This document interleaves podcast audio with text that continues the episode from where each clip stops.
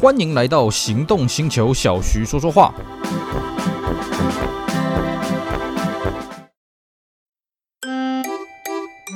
八八月新北 Give Me Five 亲子活动三波热力大爆发，第三波，奥斯汀板桥丽宝店推出夏日花火季，梦幻的日本体验在台湾新北也能快乐体验。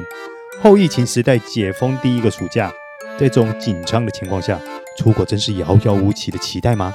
可是，小孩的世界不应该被疫情改变。在新北奥斯汀板桥丽宝店，特别将日本的夏日庆典搬到了乐园，全体工作人员精心投入筹备，从场景、日本浴衣、日式园游会、太鼓表演、演唱会、带动跳、手作课程，带来满满日本风情的幸福亲子活动。小宝贝换上浴衣，在许愿竹写下心愿。在灯笼墙前拍下一张日式风格的照片，在今年夏天留下不一样的亲子回忆。就在这个安全无虞的梦想园地，九月开始推出全新的完美婚纱下午茶，换上奥斯汀的手工礼服，拍下一张感人的全家福，优雅地在奥斯汀咖啡喝着下午茶。妈咪与闺蜜们也可以来场专属女孩的约会。假日不定期邀请指甲彩绘老师提供美甲服务。谁说乐园只是小孩的专利？在新北，一起走进这一座大人和小孩都享受的乐园，发现奥斯汀的独特魅力。Hello，大家好，我是 Celsius，非常高兴呢，又在这边跟大家空中相会。呃，今天呢，我们各位聊一个比较呃比较严肃一点的话题了啊、那我们在上次的节目呢，跟大家讲到说呢，其实肇事逃逸呢，那个你必须要留下一个证据来证明你没有肇事逃逸的故意了啊、那这当中的证据呢，有一个就是很重要，就是所谓的行车记录器。那我们今天呢，就进一步以行车记录器这个话题跟大家好好聊一聊行车记录器，你要注意一些什么样的事情了啊、哦？也这个东西也算是很实用啊，每位有在开车、有在骑摩托车的这个听众朋友呢，一定都用得到的。好，呃，在讲行车记录器之前呢，一定有个观念要跟各位各位沟通清楚，行车记录器要不要？要装呢？一个字要，而且是三个字，一定要哦！我再讲一次啊、哦，一定要，一定要装行车记录器。甚至我都很鼓励啊，这个骑摩托车的这个这个机车主啊，也要装行车记录器。当然，你说的这个摩托车装行车记录器，这个有意思吗？有用吗？哦，我告诉你，超级好用。我之前呢，就身边有个车友呢，也蛮衰小朋友的啊。他呢，就是呃，这个骑摩托车晚上，他他是做那个夜班的啦啊，这个素食店夜班的啊。那做到凌晨两点，那凌晨三点他要骑摩托车回去。那凌晨三点那个路上的车也少嘛，所以他们就就顺顺的这样子骑啊。结果呢，后面有一个摩托车，我在猜啦，他应该也是恍神啊，哦，他就忽然就越骑越近，越骑越近，然后把把把把把我们这个这个车友给撞倒了，而且他从侧面撞上来，他不是从后面撞上来了啊。好了，那。这时候怎么办呢？啊，这个当然，这个对方是一口咬定说啊，没有没有没有，这个我们这边哈蛇行啊，什么都没的。你侧面碰侧面，如果今天你是后面撞前面，那当然我们一般都会觉得是后面的问题嘛，对不对？可是你侧面碰侧面，那你要怎么去证明的这个是对方自己撞过来呢？而且那个大大大大黑夜的嘛，啊，那时候凌晨三点嘛，怎么办呢？也没有监视录影器照到嘛。好在我这个车友他平常就喜欢，哎，安全帽挂一个行车记录器，保险公司一看到行车记录器，二话不说啊，我们说多少就多少了啊。当然，我们提出的这个赔偿也是很合理的了啊。那保险公司也都照赔，然后保险公司也没有去 argue 说他们的造责什么有的没的，还算是很阿莎力啊。这个事情后来就很快就把它解决掉了。很多人会觉得说，我今天摩托车装一个行车记录器，是不是啊、就让他觉得我是个检举达人什么的？我不得不承认了，哦，的确有不少摩托车检举达人是用行车记录器啊。可是你反过来不能这样讲啊，你不能说啊，那每个带行车记录器的都是摩托车检举达人，那难道汽车也是一样啊？汽车呃检举的人也是那么多是用行车记录器检举，难道每个装汽车进入记录器的都是检举达人吗？这边想跟各位澄清一个观念哈，先不管你到底会不会被误认为是这个这个检举达人啊，就算人家误会你是检举达人，难道他骑着骑太慢，忽然从你后脑勺给你扒下去吗？不可能嘛，对不对？台湾的治安没那么差啦，所以呢，我觉得。既然行车记录器我们在汽车已经这么的普及了，摩托车其实更需要这个东西呀啊，啊！那你如果真的怕说，哎，我戴在安全帽上面呢，我可能这个啊会影响到这个这个人家的观感什么？你放在你机车的后视镜上面就好了嘛。而且我们就经验来讲啊，我们也通常会建议你摩托车要装行车记录器，你装在你的手把上面，你不要装在你的安全帽上面。为什么呢？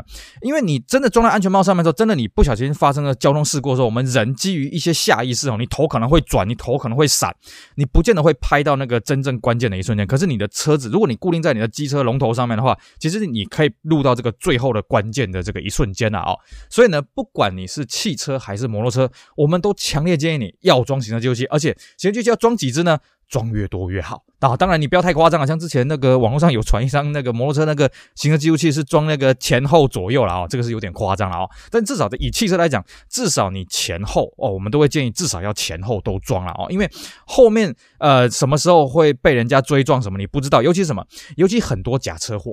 他很聪明，他在巷子里面呢，他故意，他知道你车头有行车记录器，他故意就挑选你没有行车记录器的侧面或者是后面给你下手哦，那就真的是很麻烦了。所以我们都会建议啊，行车记录器哈，这个尤其汽车装好装满，那摩托车至少你车头要装一个行车记录器啊。你说摩托车要被后面啊，要被侧面这样做个假车祸，我觉得这个机会是不大了啊。我坦白讲了啊，OK，好，那跟各位布达完这个观念之后呢，我们进一步跟各位讲。那你就算你今天装了行车记录器，你就可以高枕无忧吗？错，装了行车记录器呢，各位要有进一步的保养的知识哈。我发现有太多太多人行车记录器哦，装上去觉得啊，我就好像抱抱一个平安符在那边啊，我就心安理得了。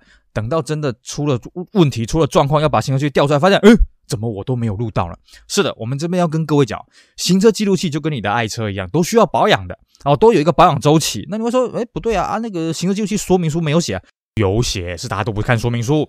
行车记录器它本身主要是由这个主机，还有一个东西叫做记忆卡。那记忆卡它的原理是什么呢？它的原理就是不断的重复的读写，重复的读写，重复的读写。可是我们也知道哈，这个记忆卡它本身的存取的次数是有限的，或者它存取的这个效能是有限的。换句话说了，我们都会建议你至少两个礼拜，你必须把行车记录器的记忆卡做一个 format，做一个格式化啊，让它这些这个呃这些。效能进行一个提升了啊、哦，再来就是什么呢？你最好呢，在每两个礼拜的时候，也把行车记录器的记忆卡拿下来检查一下，它是不是真的有确实的记录最新的东西。而且我都会建议哦，你最好拿到你的电脑上面去去读取。为什么呢？你要确定。是不是可以正常的录音，而且还有个什么，有没有把声音给录下来哦？这个很重要。所以呢，光这一点呢，我坦白讲，像我妈她装行车记录器，她也是觉得装了就保平安啊。所以呢，我每次去找我妈的时候，我一定跟她要车钥匙，车钥匙过来，然后把她行车记录器的这个记忆卡拿出来读一读，然后呢，读完之后确定没有问题，再把那个空间把它 format 重新格式化一次哦。这是一个，因为。其实有的时候，你行车记录器不是记忆卡的问题，是行车记录器本身的问题啊。它本身真的是哪里秀逗了什么的没的。那记忆卡也有可能是记忆卡本身，因为它有存取次数的限制了啊。所以这部分呢，一定要去了解。第二个是什么呢？其实行车记录器的画质不需要太高啊。有些人会，就我其实也搞不懂了啊。不管是行车记录器啊，或者相机啊，手机也好哦，很多人在拍照都要拍那个什么最高画素，我一定要到最强最。最高的功率啊，最高的这个解析度什么的，我要跟各位讲了啊，相机是完全没那个必要啊。你不是整天拍的照片，你要去洗那种等身的大海报啦，或者从一楼垂呃二楼垂挂到一楼那种那种广告东西的，你不需要把你的像素开那么高。行车记录器也是差不多了。各位有些人会觉得说，哎，那我行车记录器，那我如果说这个解析度不够高，我没有照到对方的车牌，对方肇事逃逸怎么办呢？这个就是各位自己要去取舍了。为什么呢？为什么会跟各位讲？我会建议行车记录器的话术不用开到最高呢，因为你话术越高，你的这个容量就这个这个，你一个影片的空间就占的空间就越大。也就是说，你同一张记忆卡的空间，你能够存取的时间就越短。那当然啦，我们行车记录器大部分是用在这个碰撞这个事故违规的这个一个瞬间呐哦，但是也有些时候呢，我们会用到说，比方说一两个小时之前的这个行车记录的画面。如果今天你把行车记录器开到最高，你可能。跑四十分钟，它可能就循环录影了。那你如果把行车记录器的解析度调低一点，那可能可以撑到两个小时，甚至是八个小时的哦，都有。当然，我们现在行车记录器的记忆卡也越来越大，所以我都会建议的啊，你最好去挑选。你这个机子最大容量的这个记忆卡下去，你不要说啊贪便宜啊，随便找个这个以前留下来的什么两 G 啊、四 G 啊。我跟各位讲啊，两 G、四 G 在现在这个时候啊，真的是已经退流行了啊。你尽量就是大一点，比方说八 G、十六 G、三十二 G、六十四 G 啊，那看你的这个行车记录器支援到多大的一个倍率啊，多大啊，不是多大倍率，多大的这个容量的空间啊，尽可能把它给塞满。那么再来就是什么呢？再来就是你行车记录器安装的位置啊，怎么样怎么去选择了啊？我们一般都会强烈建议哈，这个钱不要自己省，你就让专业的去安装啊。你就是说，比方说你去这个汽车的大卖场去买了一个行车记录器，那你就让这个大卖场的人员帮你安装，这样就好了。或者说你去专卖店啊，这个什么汽车材料行啊，专卖店，你就让他们去安装，因为呢，他们会帮你算准一个最好的、最棒的一个位置。然后还有是什么呢？行车记录器通常都是有线的嘛，哦，他们会帮你把线呢埋进去你的这个内装里面了啊。如果你跟我一样啦，喜欢玩车，手上的车稍微多一点的话呢，又不想每一台车都买一个行车记录器，那有个懒人的方法啦。什么懒人的方法呢？像我呢，我就是拿橡皮筋哦，拿那种绑书的，就是那种很粗的那种橡皮筋哦，然后绕在那个行车记录器上面，然后把它绑在中央后视镜上面啊。但是这样有个缺点是什么？就是你那个电线会垂一条下来。可是这样子做，其实角度什么的我都有试过，还算蛮方便的了啊。这也算是一个应急之道。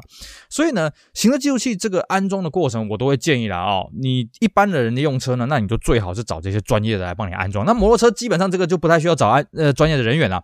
摩托车行车记录器需要注意的一点是什么？它的电池，因为摩托车基本上啊、哦，是不容易把那个行车记录器的电线呢跟这个摩托车的那个电池的电源呢绑在一起啊。这个当然也是可以啦，可是一般比较不会这样做。为什么？因为你这样要取放比较麻烦。毕竟，呃，摩托车行车记录器，你说这样子放在摩托车上面啊、你车子停了之后给它风吹日晒雨淋，我觉得这样也不大好了啊、哦。摩托车行车记录器注注重是它的机动性，是不是可以随身携带？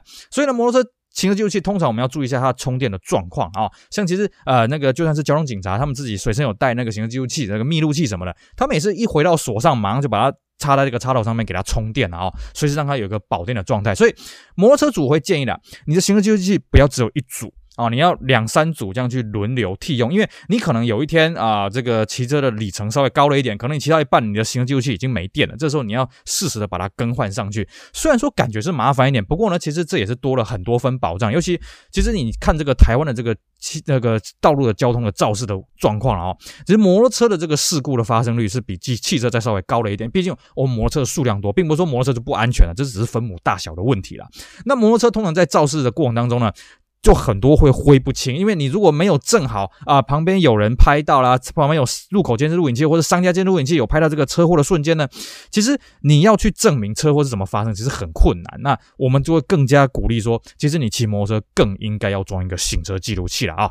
好，以上呢就是跟各位讲讲啊这个行车记录器的重要性，还有它平常需要保养注意的地方了啊。